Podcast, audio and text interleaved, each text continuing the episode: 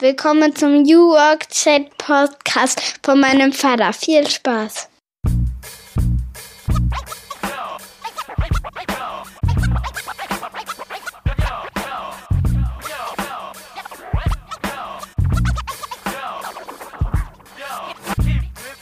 Ja, moin und willkommen zurück zum New Work Chat. Ich bin Gabriel und freue mich, dass ihr wieder dabei seid. Heute geht's voll rein in eine neue Episode mit Ivo Bettig aus der Schweiz. Mein erster Schweizer ist zu Gast. Darüber freue ich mich sehr. Ivo ist Familienvater, außerdem Partner bei der Digitalagentur Unique, die auch in Deutschland aktiv ist. 250 Mitarbeiter beschäftigt und auch schon über 100 Awards gewonnen hat.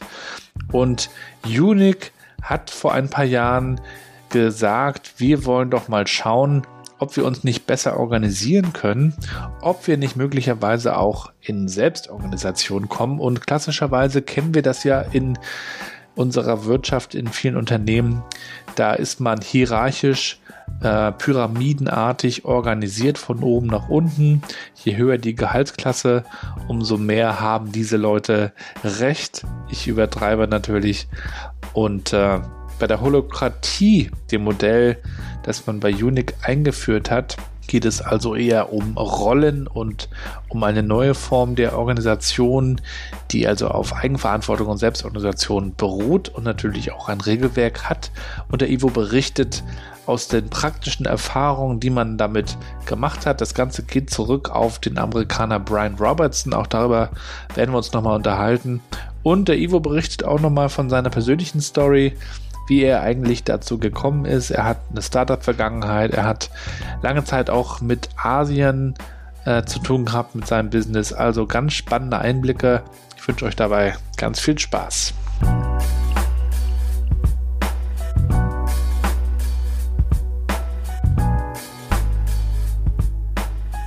Dann moin und herzlich willkommen zu einer neuen Folge meines Podcasts New Work Chat. Ich freue mich sehr, dass der Ivo Bettig heute zu Gast ist. Viele Grüße aus Rostock. Moin. Guten Morgen, Gabriel. Hallo. Grüße in den Norden. Musst du natürlich jetzt den Zuhörern und Hörer, Hörerinnen, HörerInnen ich muss mich da auch noch mal ein bisschen dran gewöhnen, noch mal sagen, wo genau du bist. Also wo ungefähr mittel, mindestens. wo bin ich? Ja, ähm, ja ich lebe ähm, ja zurzeit natürlich im Homeoffice und das Homeoffice ist inmitten von nirgendwo, in the middle of nowhere. Ähm, so wie man sich das in der Schweiz vorstellt, äh, Hügel, viele Bauernhöfe, äh, ganz viele Handwerker ähm, ganz anonym. Ähm, kann, glaube ich, auch kaum jemandem hier erklären, was ich eigentlich tue. Das ist ein bisschen mhm. kompliziert, ähm, aber das passt für mich. Ich arbeite eigentlich seit eh und je in in den Schweizer Großstädten. Hä? Mhm. Äh, Großstadt ist äh, für euch fast ein halbes Dorf, aber ich arbeite in Zürich, Bern, bin ich eigentlich primär unterwegs. Ja, du bist Partner der Digitalagentur Unique, außerdem Gastdozent an der Uni, Scrum Master, Holokratie, Einführer, verheirateter Papa von zwei Töchtern. Also das haben wir gemein. Ich bin ja auch ein Mädchenpapa. Also es gibt, glaube ich, ein paar Themen, die uns beide beschäftigen. Ich freue mich sehr, dass du heute zu Gast bist. Wir wollen natürlich auch über Holokratie sprechen. Das ist auch ein Thema, das ich aktuell öfter ähm, erlebe. Auch bei Clubhouse ähm, wird es thematisiert, da bist du ja auch unterwegs. Ivo, wenn du meiner siebenjährigen Tochter erklären würdest, was du tust, wie würdest du das versuchen? Das, das ganz gemein, Gabriel. Das war, das ist jetzt ein Zielpublikum, das ich nicht kenne. Ich, ich kenne wahrscheinlich die meisten Fragen rund um diese neue Arbeitswelt, aber wie ich das jemand erklären, der siebenjährig ist. Ich habe bei sieben Jahren fast noch die Chance, dass sie nicht durch personifizierte Hierarchie geprägt sind, außer die Eltern natürlich. Also das Schöne ist ja, sie haben definitiv keine schlechten Erfahrungen mit Arbeit und Organisation gesammelt. Daher Obwohl auch ein, im Kindergarten und in der Grundschule gibt es natürlich auch die Erzieher, die Autoritäten. Genau, dort fängt es dann an. Mhm. Dort fängt es dann an. Das ist eine Konditionierung, die wir äh, schon in der Frühe mitbekommen. Ähm, ja, äh, vielleicht würde ich hier erklären, mit allen Gefahren, die, sie, die das in sich hat, dass sie niemandem mehr gehorchen muss. um dir einen großen Gefallen zu machen, Gabriel, ähm, um die Erziehung noch ein bisschen schwieriger zu machen. Ja, ich denke, es ist tatsächlich ähm, viel einfacher, jemandem zu erklären, was das ist, der, die, der oder die geprägt ist durch die heutige Arbeitswelt und natürlich diese Defizite, die wir fast tagtäglich erleben, auch tatsächlich nachvollziehen kann. Ähm, ich könnte deiner Tochter sicher erklären, dass es darum geht, selbstständig zu arbeiten, das heißt, äh, selber Entscheidungen zu treffen und äh, nicht unbedingt dem Papa und der Mama zu gehorchen. Hm. Ähm, da würde ich dann natürlich intervenieren an der Stelle. Ja, genau.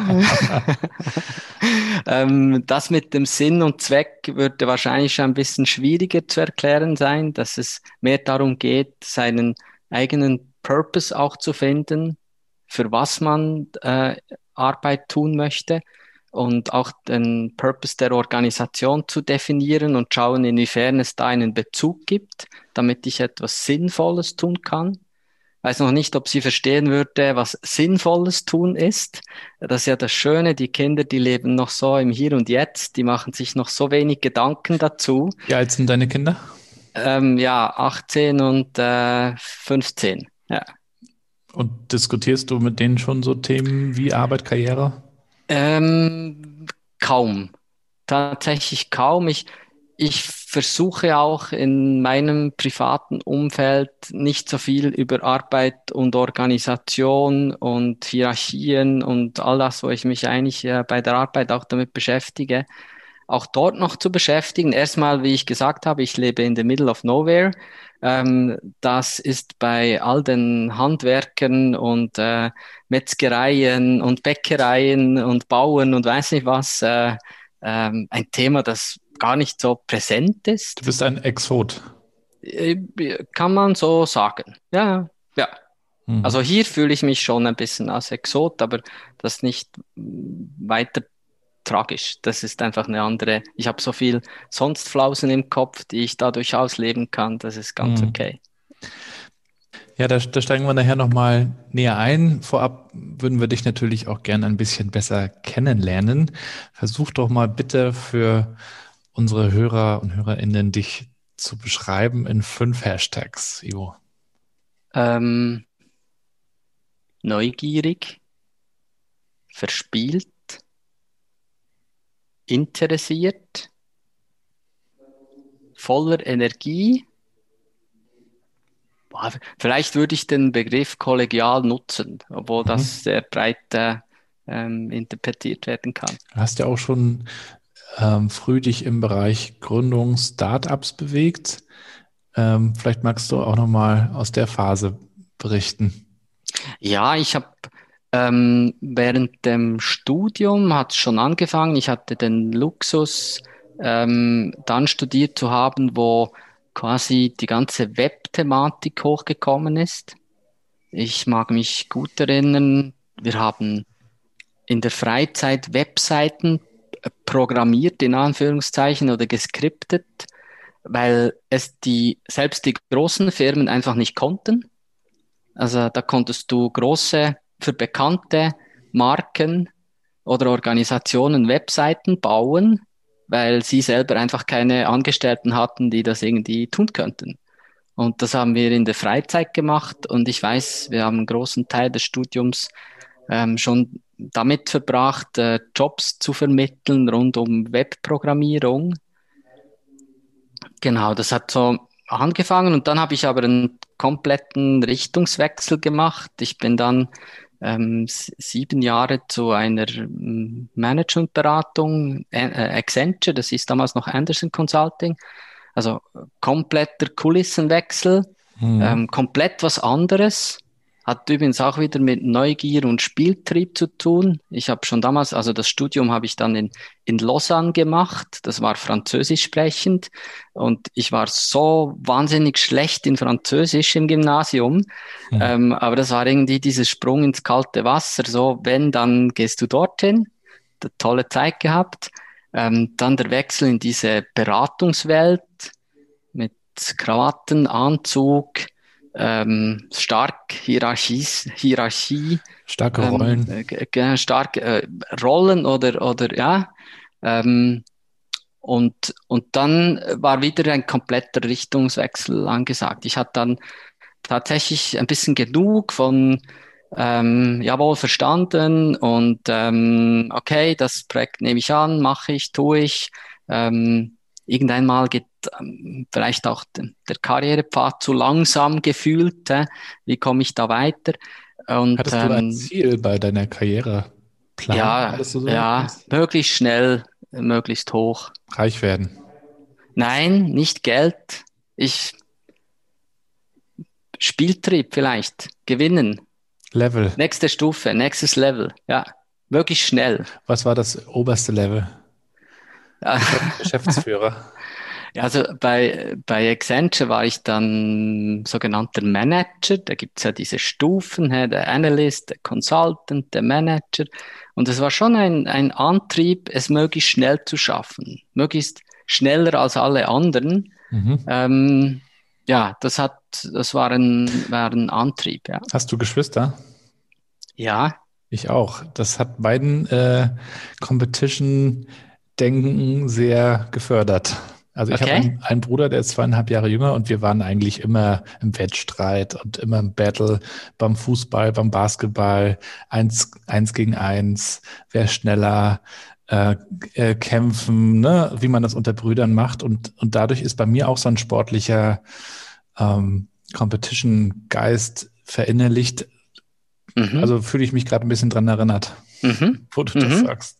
Ja, das kann gut sein. Ich habe zwei jüngere Schwestern, wobei mich weniger, äh, ich weiß nicht, daher kommt es wahrscheinlich nicht, ich habe mich dort weniger gemessen. Ich weiß auch nicht, es kommt auch nicht von den Eltern, die, die, die, ich weiß nicht, das wie du gesagt hast, vielleicht sind so Sachen gegeben oder nicht. Mhm. Bin dann nach Accenture die, die in ein, ein mehrere Optionen gehabt. Mit seine war Smoothies quasi zu produzieren. Das mhm. kam dann auf. Und dann bin ich dann in einer ähm, Softwarefirma gelandet, die Software für Schulen macht. Mhm. Und ähm, durfte dort dann einsteigen und war verantwortlich, also Mitglied der Geschäftsführung für die, für die Schweiz und Asien und Europa. Und dann ging das nächste Abenteuer los. Es ging darum, den Asien, ja. Da, das interessiert mich aber nochmal, ähm, Asien, die Arbeitswelt in Asien. Da wird also hier in Deutschland relativ wenig drüber gesprochen. Was man immer so hört, ist, da wird extrem viel gearbeitet. Japan, Tod durch Überarbeitung. Was sind da so deine Erfahrungen? Arbeitswelt? Ja, ich, ich kann nicht sagen, dass ich Asien kenne. Ich war ein paar Mal in China und selbst, ich, ich würde nie sagen, dass ich China kenne. Aber es war wieder so eine Abenteuergeschichte. Es ging darum, einen Hub zu errichten in Asien für diesen Vertrieb der Schuhsoftware. Und es war so der, ich habe auf der einerseits habe ich äh, von, von meiner Mutter das Thema äh, China, chinesische Medizin, sie hat das praktiziert und äh, so ein bisschen die Faszination äh, gefunden. Und es war einfach, ich wollte nach Accenture irgendwo hin, wo ich in Asien was machen kann. Wenn, denn wenn es irgendwo schwierig ist, Geschäft zu machen, dann ist es für uns in Asien. Und das habe ich mir dann einfach in den Kopf gesetzt und ich wusste, ja, vielleicht gäbe es die Möglichkeit, mit Accenture nach, äh, nach China warum, zu gehen. Ja. Warum ist es schwierig äh, in Asien kulturell? Ja, ja. Ich habe mich dann mit diesen 36 äh, Strategien, äh, ursprünglich eigentlich Kriegsstrategien beschäftigt, oder wie man taktiert in, in jetzt in, spezifisch auch in, in China, mhm. wie man verhandeln kann es dauert das, sehr, sehr lange, ne? Habe ich mal mitbekommen. Also sehr lange Kennenlernprozess, äh, möglicherweise auch mal ein Glas Reiswein. ja, so? lange Alkohol spielt eine Rolle. Es hat mit, aber schon auch mit, mit der, es sind ja Kriegslisten, die Strategien. Es hat mit einer Vereinbarungen sind auch nicht verbindlich, oder? Ist das so? Mir könnte ich, ja, könnte ich jetzt nicht so sagen. Also mit, es ist eben, List ist im Deutschen, glaube ich, etwas belastet mit Unehrlichkeit. Aber es ist eben äh, mehr eine, äh, wir würden das Bauernschleue nennen bei uns. Ähm, ein bisschen, äh, vielleicht ein bisschen was vormachen, um irgendwas anderes zu erreichen. Mhm, Und Manöver. Das sind, Genau, und das, daher kommt es ja aus, der, aus dem Krieg. Diese, diese Strategeme sind Kriegslisten. Also wie kann mhm. ich da einen Angriff antäuschen und dann vielleicht dort zuschlagen? Ja, das ist ja wie beim Schach. Ja, genau, genau. Und wenn du dann natürlich dich als, als äh, Grün hinter den Ohren überhaupt nicht auskennst, dann fällst du natürlich auch auf alles Mögliche rein. Ich, ich weiß noch, dass ich dann vor Ort war, habe ich eine Tour mitgemacht, wo ich die große Mauer und alles, was man so sehen muss in, in, in Peking. Und da sind wir dann, ähm, ja, äh, wurden diverse Sachen angeboten und ich habe dann den, den Kollegen, der, der schon lange dort lebt, gefragt und hat gesagt, ja, du, also das stimmt schon, was die mir da erzählt haben. Oder der hat gesagt, äh, also bist du sicher? Und da habe ich gesagt, du, der Tourguide, der hat an dieser Beijing University studiert. Also kann ja nicht sein, dass der uns Mist erzählt. Und dann sagt er zu mir, äh, bist du sicher, dass der an der Beijing University studiert hat? Und es wäre mir nie in den Sinn gekommen, zu hinterfragen, ob jemand, der sagt, der hätte dort studiert, tatsächlich dort studiert hat. Und das ist natürlich Teil der Masche, genau, weil dann so Leute wie ich äh, sofort mhm. denken, ah, das ist, äh, da muss ja was Seriöses dahinter sein. Und das sind halt dann Sachen, an die man sich gewöhnt. Also ich habe es nie gewertet. Ich habe keine, ich finde es sehr sympathisch. Ich, ich, ich habe viel gelernt. Äh, mir hat das auch sehr viel Spaß gemacht. Äh, ich würde es nicht äh, urteilen. Es ist einfach ganz anders. Mhm. Und das war dann auch äh, äh, Long Story äh, Short, das war dann auch nicht wahnsinnig erfolgreich, dieser Aufbau, weil wir wollten dann in diese äh, Schulwelt rein und das ist alles Regierung mhm. und Regierung ist noch viel schwieriger, weil es dort noch viel mehr um Machenschaften, Beziehungen und weiß nicht was geht. Ich hatte glücklicherweise vor Ort eben einen, einen, einen Schweizer, der schon lange in Peking war und der hat mir dann bei all diesen Treffen auf Schweizerdeutsch gesagt, was ich tun muss. Weil das ähm, keiner verstanden hat. Genau. Und er hat mir dann immer gesagt, ja, jetzt musst du trinken und ja, ich würde nicht zu viel, weil das, was da drin ist, würde ich nicht zu viel und und ähm, hat mir dann quasi Anweisungen gegeben, wie man sich in diesem Regierungsumfeld am, am besten verhält. Mhm. Ja, spannend. Also äh, Kultur und, und Regeln ähm, auch im Business ist natürlich sehr, sehr interessant. Der amerikanische Raum funktioniert ja auch nochmal wieder ganz, ganz anders. Also ja. ich glaube, ähm, da kann man natürlich viel voneinander lernen. Ähm, wahrscheinlich ist man auch schnell versucht, das zu bewerten, aber wie du schon sagst, man muss es erstmal so hinnehmen, wie es ist. Ne? Genau, es ist, ist komplett anders. Also gerade diese Schuhsoftware-Firma, das war, das Headquarter war in Portland, das ist dann USA, nochmal eine ganz andere Kultur. Also ja, es ist also ich finde es einfach spannend, ja. Nicht mhm. anstrengend, sondern spannend. Ja. Die Vielfalt. Ja. Wie ging es dann weiter für dich? Ähm, ja, ich bin dann, die Firma wurde dann verkauft und dann durfte ich noch so ein M&A-Projekt mit einer dänischen Firma machen, auch übrigens äh, ganz obwohl Dänemark eigentlich nicht so weit weg ist, für dich noch viel näher, hä? aber trotzdem habe ich. Ich kann es fast sehen von hier aus. Wir sind ja, okay. in Warnemünde, also irgendwie zwei Kilometer vom Strand und das nächste, was dann kommt, ist Dänemark. Okay. ja. Und schon auch dort habe ich deutliche Unterschiede festgestellt. Ähm, das eine ist übrigens auch im Nachhinein wurde mir das bewusst, was Arbeit und Organisation angeht und auch äh, das Thema Gleichstellung und selbstverständlich, dass äh, auch die Frauen arbeiten und also wirklich in Dänemark ein bisschen eine, eine andere Welt verglichen wie bei uns. Ähm, genau, nach diesem M&A-Projekt äh, bin ich dann in, sag ich mal, die ersten Fußstapfen in der Agenturwelt gemacht.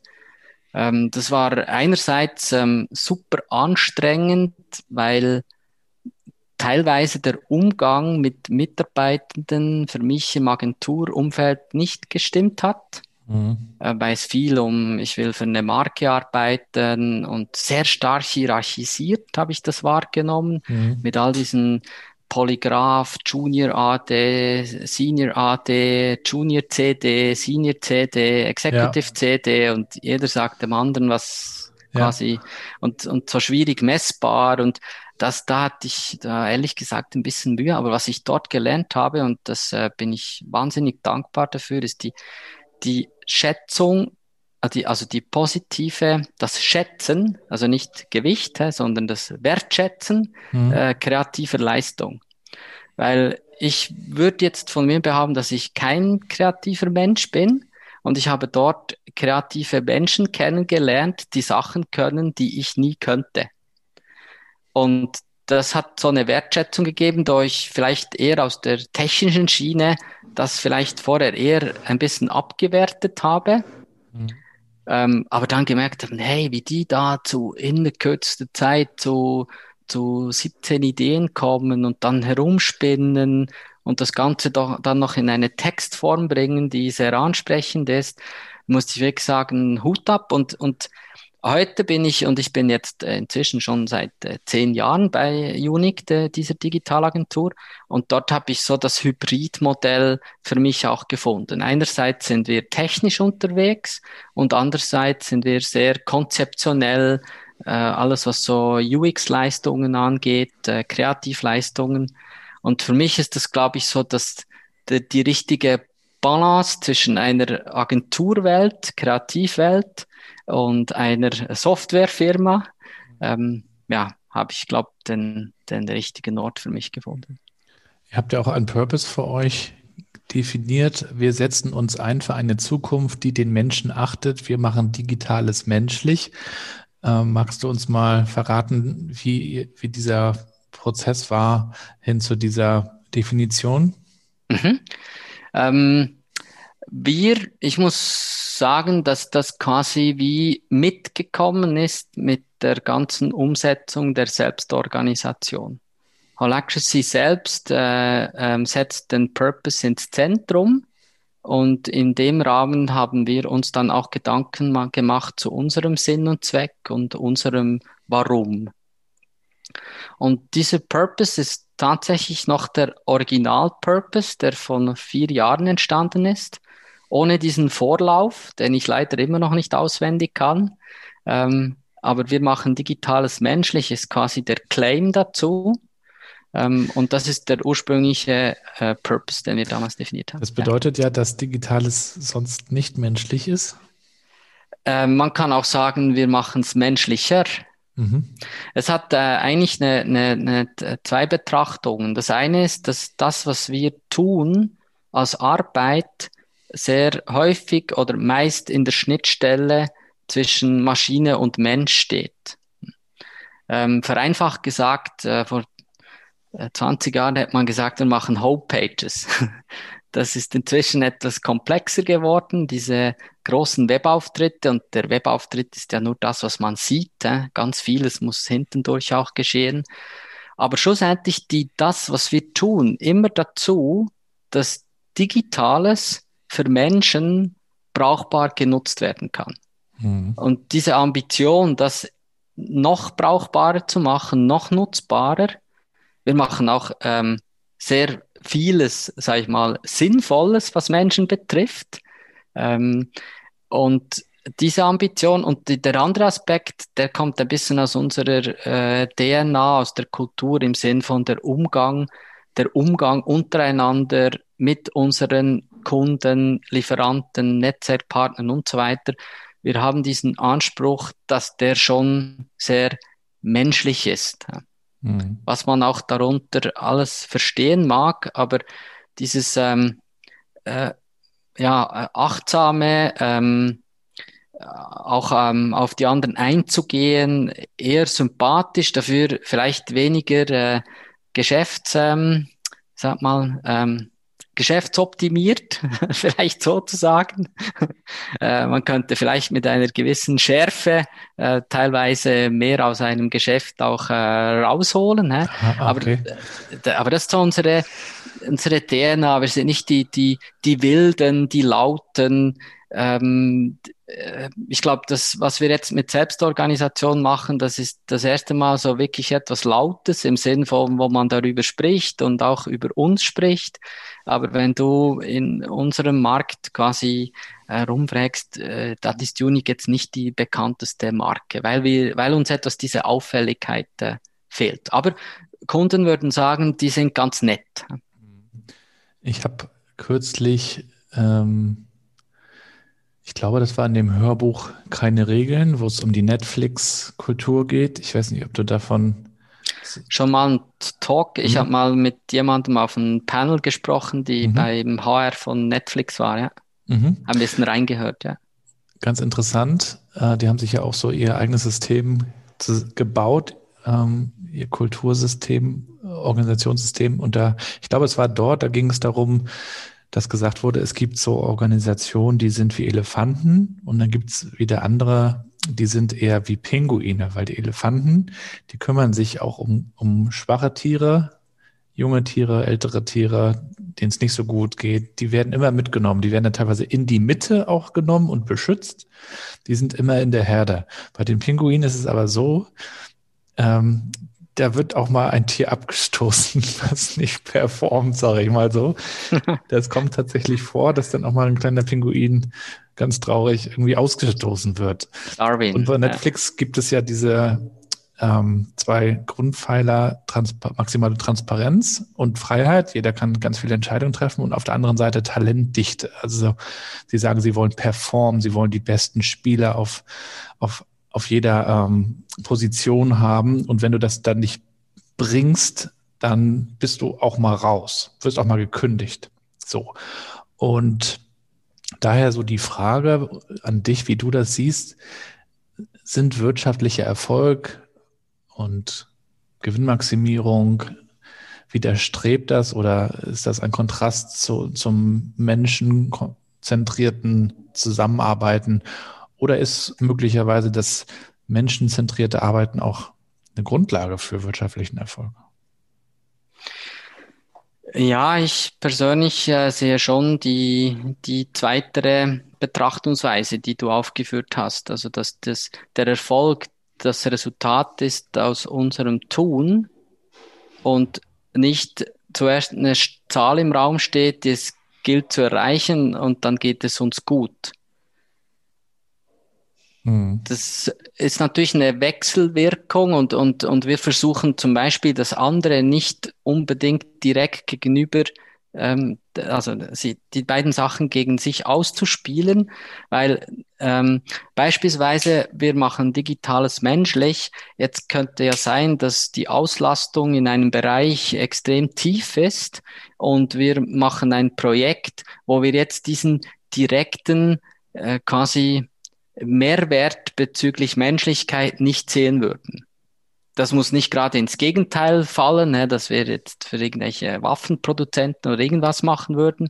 Ähm, da gibt es gewisse Grundlagen zum Entscheid, die, wo dann Sachen rausfallen. Aber kann ja sein, dass man was macht, was eher langweilig tönt. He? Und jetzt wüsste jetzt nicht, warum das Digitales menschlicher macht. Wir würden dann aber nicht sagen, ja, dann machen wir das nicht, weil das passt nicht zum Purpose. Schlussendlich sind wir eine ähm, ne, keine Non-Profit-Organisation. Es geht nicht um Gewinnmaximierung, aber ja, es geht darum, dass wir ähm, Löhne bezahlen können und ähm, äh, auch jedes Jahr mehr Löhne bezahlen können. Mhm. Die Mitarbeiter wollen ja auch ähm, eher mehr Lohn als, äh, als weniger Lohn. Ne? Und, und daher versuchen wir das so nicht direkt zu werden. Wir sehen es eher als unterschiedliche Perspektive. Mhm.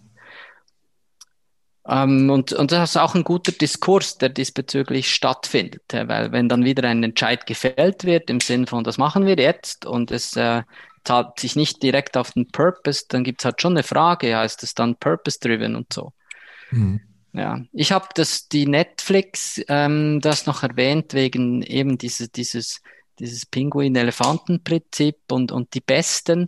Ich habe das auch etwas so wahrgenommen, dass es darum geht, die Besten zu haben. Und ich finde das eine, ähm, ja, ich weiß nicht, ob elitär ein zu strenges Wort ist, aber ich finde das, äh, nein, würde für uns nicht stimmen.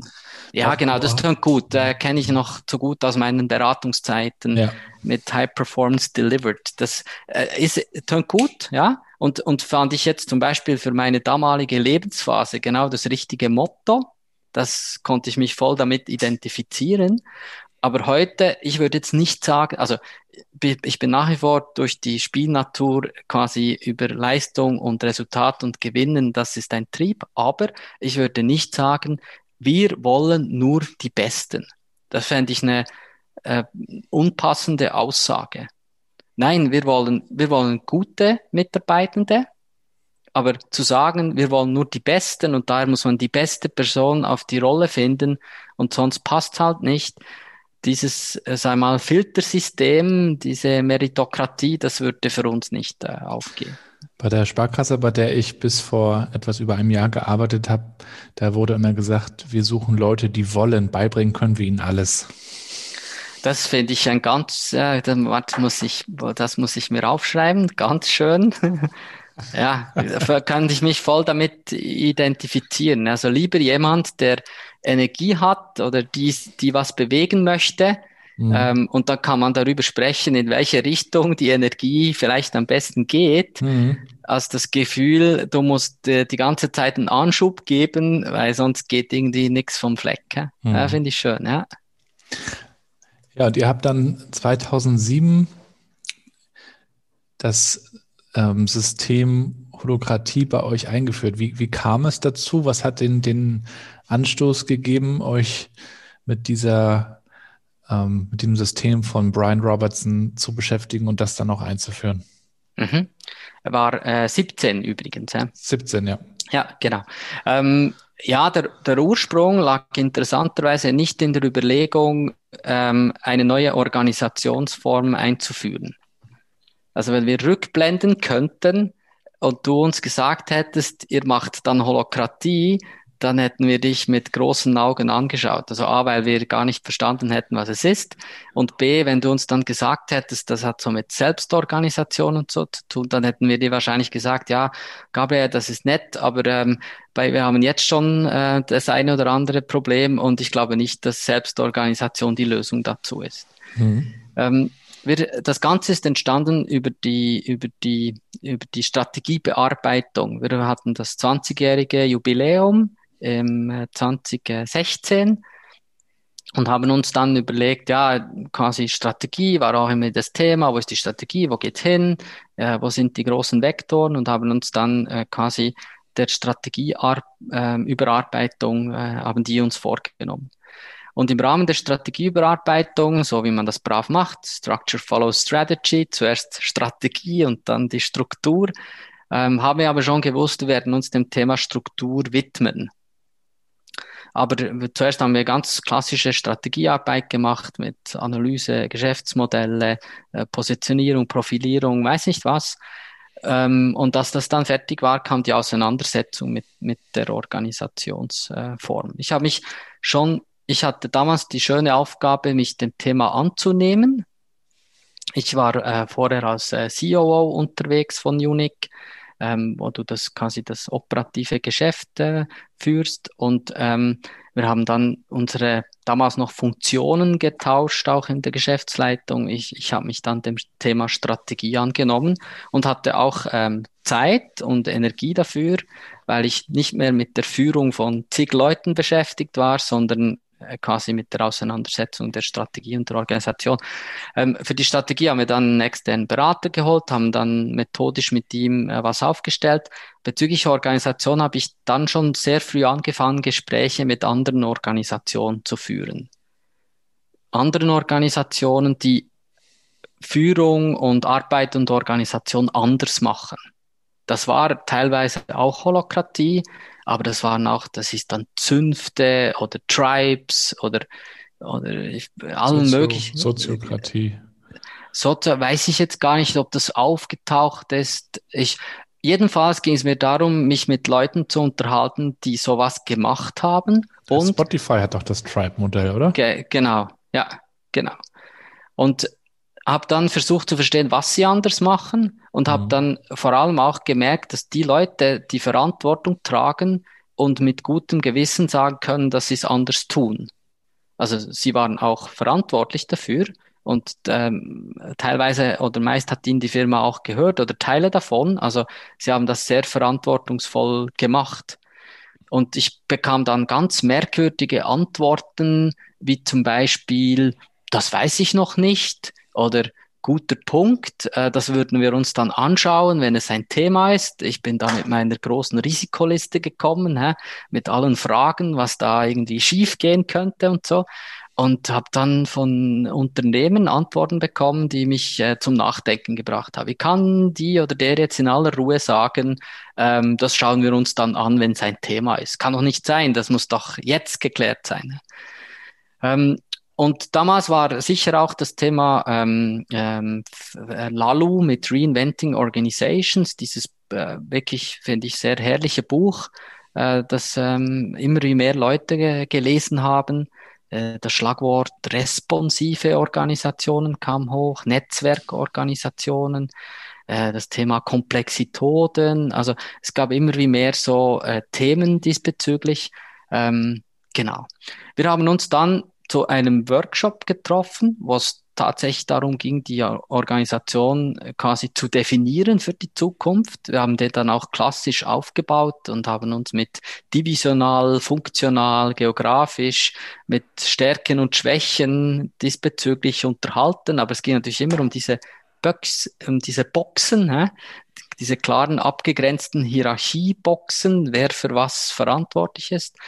Und wir haben dann uns ähm, noch so ein ähm, Inspirationsreferat äh, quasi gebucht, wo jemand uns äh, die Thematik der Holacratie mal vorgestellt hat.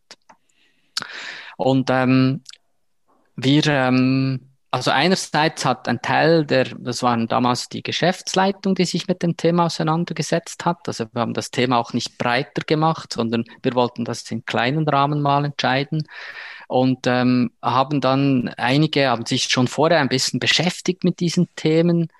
Ähm, Aaron Dignan ist auch so ein, ein, ein Stichwort, der über neue Arbeit spricht, ähm, eben Lalu und so langsam ist die Erkenntnis gereift, dass es was anderes gibt als einfach diese Kästchen und äh, divisional funktional. Und ähm, als dann dieses äh, Inspirationsreferat noch dazu kam, dann war für einen Teil von uns eigentlich klar, dass es in diese Richtung gehen muss.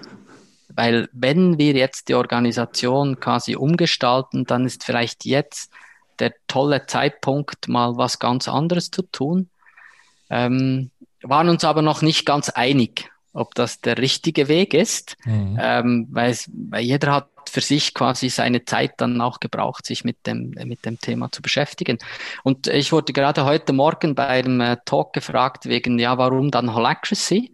Ähm, und es ist eigentlich ganz einfach. Für uns war Holacracy irgendwie das einzig konkret fassbare, dass wir uns quasi so anschauen können und äh, beurteilen können, ohne dass wir irgendwelche Erfahrung damit haben, aber wir wissen, was da steht.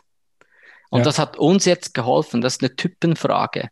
Äh, wenn du vielleicht eher analytisch äh, unterwegs bist, dann kann das helfen. Bei uns hättest du nicht einfach Workshops machen können, und wir schauen uns mal ein bisschen an, wie wir zusammenarbeiten und äh, was das mit uns macht und so. Das, diese Sprache hätten wir wahrscheinlich auch nicht verstanden zu dem äh, Zeitpunkt. Würdest du also sagen, jede Organisation braucht ihr eigenes Modell und für einige ist vielleicht auch die konservative Hierarchie nach wie vor gut? Ähm, übrigens, also wenn du gerade Hierarchie sagst, weil es häufig ähm, quasi äh, nicht ganz klar ist. Also Holacracy hat ganz viel mit Hierarchie zu tun. Hä? Ähm, daher, was ich, was ich überzeugt bin, dass es die, dass die personifizierte Hierarchie und ist das, der Teil der Hierarchie haben wir abgeschafft. Es ja. gibt nicht mehr diese Eltern-Kind-Beziehung, diese Cheffunktion mit ganz viel impliziten Verantwortlichkeiten, äh, dieses Menschen über andere Menschen stellen, das, das gibt es nicht mehr. Und da zweifle ich inzwischen tatsächlich, ob das überhaupt äh, sinnvoll ist. Ähm, ich verstehe, dass, das, dass wir von dort kommen. das ist ja wie mit der Demokratie in der westlichen Welt und dann gehst du nach ähm, in die arabische Welt oder teilweise nach Afrika und sagst ihnen, ihr müsst jetzt Demokratie machen, dann können alle mitbestimmen und partizipieren. Das ist aber teilweise auch gar nicht immer so gewollt, weil manchmal ist der starke Mann auf der Brücke ja auch jemand, auf den man es dann schieben kann. Ähm, ja, da, die ultimative Frage ist aber, was macht Organisation erfolgreicher und ja. nicht, ähm, äh, was äh, für Chefs stimmt oder für Mitarbeitende stimmt. Also logisch muss für sie auch irgendwie stimmen, hä? aber vielleicht möchtest du ja auch, dass Mitarbeitende quasi äh, mehr Entscheide selber fällen, ähm, oder Vorschläge auch selber machen. Also es ist ja gerade auch die Holokratie, das ist ja nicht nur bequem, sondern es hat auch äh, starke Anforderungen an, an dich selbst. Und als Unternehmen äh, finde ich es natürlich die richtige Frage, was macht uns schlussendlich als Organisation erfolgreicher? Ja. Und das ist auch dort, was natürlich klemmt, weil ähm, welcher Chef möchte sich denn schon freiwillig abschaffen? Ähm, und das dort, wo auch die große äh, Streitdiskussion, glaube ich, um, um Holacracy äh, da ist, wo, wo die Positionen schon fast ein bisschen gegeben sind. ähm, und dann kann es auch schnell dogmatisch werden. Ähm, aber eigentlich müssen wir uns anschauen, was, was ist anders an der Art und Weise der Zusammenarbeit? Und sind diese Arbeitsprinzipien für uns als Organisation erfolgreicher? Und ob man es dann Holacracy nennt äh, oder Soziokratie oder kollegiale Führung oder wie man auch immer möchte, ähm, und damit will ich nicht sagen, es ist völlig egal, was man macht, hä? aber Prinzipien sind häufig sehr ähnlich und, und es geht schlussendlich darum, diese Prinzipien zu leben. Und daher bin ich schon nicht sicher, wie, wie lange die klassische, ich nenne es einfach mal klassische, auch dort gibt es tausend Unterschiede, ähm, Pyramide ähm, so funktionieren wird. Hm. Du hast ja schon angesprochen, dass bei der Holokratie ein großes Framework, ein großes Regelwerk zugrunde liegt. Da stelle ich mir auch einen großen Schulungsaufwand vor, wenn man sowas einführt. Wie funktioniert das? Mhm. Ähm, ich nehme diesen Aufwand nicht, ähm, also ich würde den nicht als groß einschätzen, ich würde die, die, die ganze Reise als aufwendig und groß einschätzen, im Sinn von eine lernende Organisation, die sich stetig weiter verbessert. Wenn man das wahrscheinlich aufsummieren würde, aber das ist die Frage gegenüber, was man das dann stellt. Hä? Äh, vielleicht müsste man dann auch die Energieverluste, die in einer klassischen Organisation entstehen, gegenrechnen. Aber es ist definitiv eine, eine Veränderung in der, in der Arbeitswelt für alle. Ich glaube, für für Führungskräfte noch ein bisschen mehr, mhm. weil äh, das heute und morgen unterscheidet sich dann, dann schon größer, äh, weil es unter anderem auch geht, Sachen zu verlernen, auch Sachen, die uns vielleicht erfolgreich gemacht haben. Aus irgendeinem Grund sind wir auch häufig, hoffentlich Führungskraft geworden. Und diese Qualitäten, die sind teilweise vielleicht nicht mehr in der Form gefragt, sondern ein bisschen anders. Und das, das ist ein schwieriger Weg. Bezüglich der Ausbildung, wir haben es beispielsweise so gemacht, dass wir einen ganz kleinen Kern in eine Ausbildung geschickt haben. Bei uns waren von 250 Mitarbeitenden waren, haben wir sieben Leute in so ein Viertagestraining geschickt. Und ähm, das war's schon, was quasi wie so externer offizieller Trainingsaufwand angeht. Äh, der Rest war äh, Aneignung, natürlich vor allem von diesen sieben Leuten, die sich dann intensiver damit beschäftigt haben, die das dann angefangen haben zu praktizieren. Ähm, dann haben sich andere Leute das abgeschaut und haben immer wie mehr und mehr mitbekommen. Wir machen heute noch ein, im Rahmen des Onboardings, ich glaube inzwischen so ein halber Tag, geht es um, um die Holokratie und der Rest ist äh, Learning on the Job. Weil das äh, glaube ich auch ganz wichtig, dass, dass wir machen vielleicht ein, zwei Prozent unserer Zeit so merkwürdige Meetings in dieser speziellen Regelform und der Rest der Zeit arbeiten wir einfach ganz normal. Also das muss man vielleicht auch mal sagen. Das, das sieht nicht ganz anders aus. Wenn du zu uns zu Besuch kommst, dann denkst du nicht, ah, die machen Holacracy. Ähm, ich glaube, du wirst gar nicht, entweder bist du in einem dieser Meetings und, und denkst du, die machen das ein bisschen anders. Ähm, faszinierend, wie die zum Beispiel nicht alle miteinander sprechen. Ähm, faszinierend die Transparenz, die sie jeweils herstellen, mhm. sind so beobachten. Aber du würdest nicht sagen, ei, das fühlt sich hier ganz merkwürdig an. Wie Holocracy, Scientology, was machen äh, die da? Ja, ganz, äh, genau, ganz gefährlich. Ja. Und da, da muss ich auch immer selbst aufpassen, weil ich, ich, ich finde tatsächlich das e-, etwas Sinnvolles, aber ich möchte natürlich nicht genau in diese Diskussion rein, dass das etwas Mystisches ist, ähm, entweder bist du dabei oder nicht. Und das ja, nehme ich aber ähm, häufig so wahr. Es ist äh, von Anfang an häufig klar, wer dagegen ist und wer dafür. Ähm, und dann ist die Polarisiert Gefahr, dass, auf jeden Fall. Ja, ja, stark, ja. Was sind so deine drei Top-Learnings, die ihr so, die du so nach drei, vier Jahren Praxis teilen kannst? Mhm. Ja, das, das eine ist sicher ähm, das, was ich angesprochen habe mit diesem ähm, Verlernen. Lernen mit äh, Macht und Organisation anders umzugehen.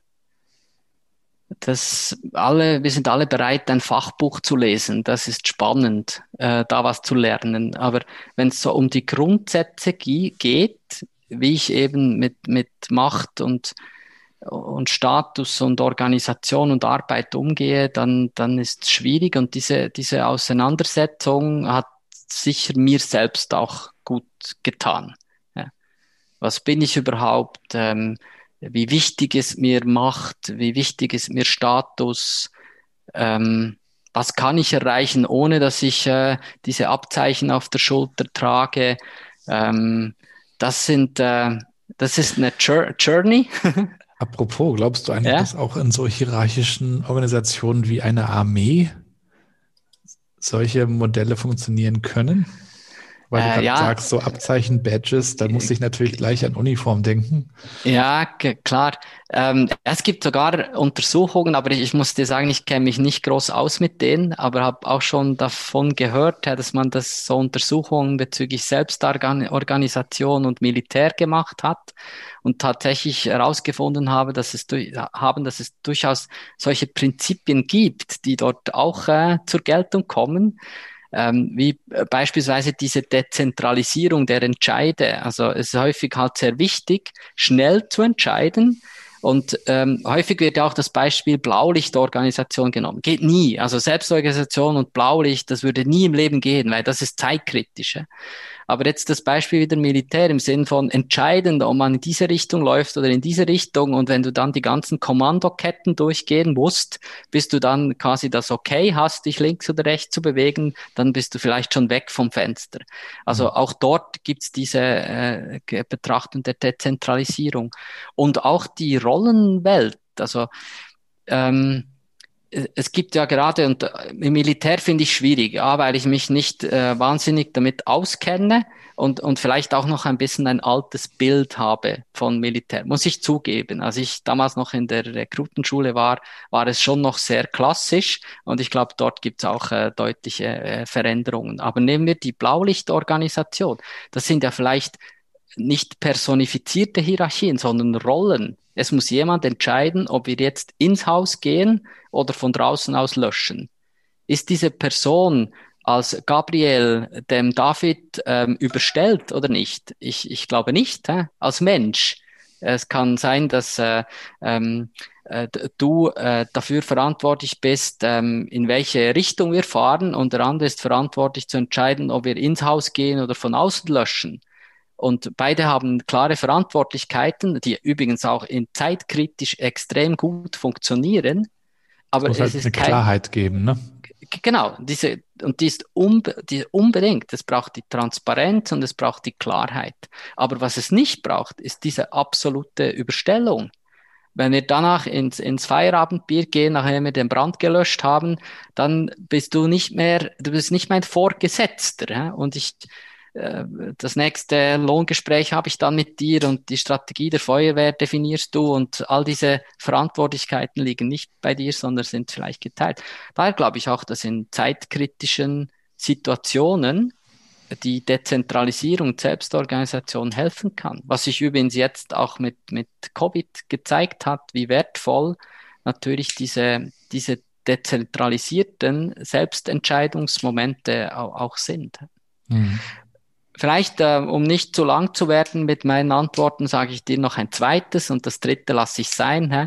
Das ist für mich die schönste ähm, quasi Lektion, die ich gelernt habe, ist, dass kleine Schritte große Wirkung zeigen können.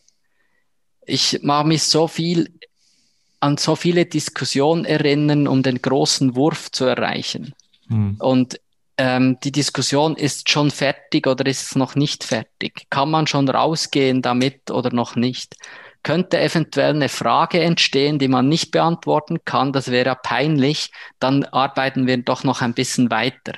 Fühlt sich extrem ähm, schwer an, äh, kann auch dazu führen, dass dann schlussendlich nichts entsteht oder das zerredet wird oder weiß nicht was. Heute ist die Frage, ist dieser kleine Schritt besser als das, was wir heute haben? Ja. Ist dieser kleine Schritt schon super und löst alles? Nein, um Himmels Willen, gibt noch viel zu tun. Aber nochmal, ist besser als vorher? Ja, dann lass uns diesen Schritt machen. Und dann den nächsten und den nächsten und den nächsten. Und diese Macht der kleinen Schritte ist ein enorm starkes Instrument, um wirklich zu Veränderung zu kommen und Dinge zu bewegen. Und da habe ich, glaube ich, selber eine komplett andere Einschätzung, als ich die vor dieser äh, Transformationsreise hatte. Du schreibst ja auch darüber auf LinkedIn, auch über Transformation. Also, liebe Hörer und Hörerinnen, folgt dem Ivo bei LinkedIn und auch bei Twitter und auch bei Clubhouse bist du ja, war eingangs schon gesagt, äh, aktiv und teilst auch so deine Erfahrungen. Wenn man jetzt sagt, Mensch, wir würden uns auch mit dem Thema Holokratie gern beschäftigen, hast du da einen Tipp für einen Einstieg in das Thema, ein Buch, ein Blog, ein Podcast, mhm. was auch immer? Ähm, ich habe etwas Grundsätzliches und zwei Bücher. Mhm. Im, Im Grundsatz würde ich mich unbedingt mit Menschen treffen, die praktische Erfahrung in solchen Organisationsformen gemacht haben. Ich finde Studien auch spannend. Ähm, ich finde Beratung eine super, ein, ein, ein toller Beruf, aber ich glaube, es ist wichtig, sich mit Leuten zu treffen, die dir erzählen können, wie es sich tatsächlich anfühlt. Und nicht nur, wie es sich tatsächlich anfühlt, sondern auch dir Ideen mitgeben können, wie du mit gewissen Fragestellungen konkret umgehen kannst. Hm. Das so, so ganz generell. Da würde ich mir viel mehr Diskurs wünschen. Ähm, genau, und weniger Verteidigung und Erklärung von Systemen und und die eine Weisheit über die andere zu stellen, sondern mehr quasi aus, aus der Erfahrung. Bezüglich Bücher, äh, ich, ich, zwei Bücher, die ich toll finde, diesbezüglich, ich finde ganz viele Bücher toll, ähm, das ist äh, das Buch von Lalu, das Reinventing Organizations. Und was mir dort gefällt, ist der, erstmal ist der Lalo ein, ähm, das war ein ehemaliger McKinsey-Berater, der äh, quasi in viele Organisationen reingeschaut hat, ähm, aber dann auch mal feststellen musste, es gibt eine andere Art und Weise, wie man Organisation gestalten kann und kommt eigentlich auf drei Erfolgsrezepte. Äh, das eine ist äh, die Ganzheitlichkeit, dass ich als Mensch Mensch sein kann, sowohl im Privaten wie auch an, an der Arbeit, dass es nicht mehr diese quasi Kulissenwechsel gibt, mhm. ähm, die wir auch anfangs mal erwähnt haben, was auch selbstorganisiertes Umgehen angeht. Ähm, es geht um das Thema Purpose, also um Sinn und Zweck. Organisationen, die sich einem Purpose ausrichten, die sich um das Warum kümmern. Äh, warum stehe ich am Montagmorgen auf? Was bewegt mich dazu? Habe mhm. ich einen, eine Verbindung zu diesem Purpose? Und das dritte Element, das er aufzeigt, ist Selbstorganisation. Das heißt Organisationen, wo Entscheidungsfindung anhand der Kompetenzen und auch häufig des Purpose selbst gefällt werden können. Das Problem beim Buch von Lalo ist ein bisschen, dass man, dass man ähm, viele, und übrigens habe viele Führungskräfte erlebt, die, das war der Augenöffner, als die dieses Buch gelesen haben, weil er ist so undogmatisch. Er sagt nicht, du musst das machen, das machen, das machen, sondern er erzählt einfach, was anders gemacht werden kann. Das Problem in seinem Buch ist ein bisschen, es hört dann auf, wenn du wissen möchtest, ja, was muss, was kann ich denn jetzt konkret machen? Also ich möchte das jetzt. Mhm. Äh, was mache ich denn jetzt? Und da finde ich tatsächlich das Buch von, von Brian äh, Robertson über, über Holacracy spannend, ähm, wo eine mögliche Art aufgezeigt wird. Ich möchte betonen, eine mögliche Art, wie man sowas machen könnte, aber eine sehr konkrete Art, wie man das machen könnte. Und ich finde die Reihenfolge extrem entscheidend. Also wenn du nicht überzeugt bist, dass sich sowieso was ändern muss in der Arbeitswelt, dann lies nie im Leben und schenk auch deinem Chef nie das Buch von Robertson. Das ist viel zu technokratisch, prozessual. Ähm, da denkst du, ah, Hilfe, das ist ja wie FIFA-Regeln lesen, das geht überhaupt nicht. Ähm, aber eben die, die die Überzeugung haben und denken, hey, ich möchte das machen und ich möchte jetzt konkret werden. Ich möchte diese Agilität konkret machen, die, die sich alle wünschen dann ist das sicher ein Buch, ähm, das einem ein paar Ideen gibt, wie man da weiterkommt. Sehr schön. Vielen Dank. Ich würde dann zum Abschluss des Gesprächs auch gerne nochmal drei, vier Sätze rüberwerfen, die du bitte spontan beendest, wenn du soweit bist. Ja, ich kann mich ja nicht groß vorbereiten, weil ich nee. die Sätze nicht kenne. Hast, Daher bin ich bereit. Der Begriff New Work bedeutet für mich ein zu großer Sammelbegriff, der unbedingt nicht beim Fußballkasten enden sollte. Eine, Person, die mich beim Thema Organisationsentwicklung und Kultur sehr inspiriert hat, war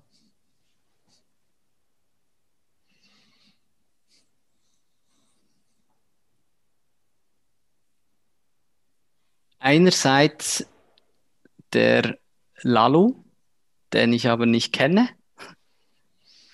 Der könnte Und, auch mal ins Clubhaus kommen, ne? Ja, ja, er ist leider sehr still. Wahrscheinlich Android-User.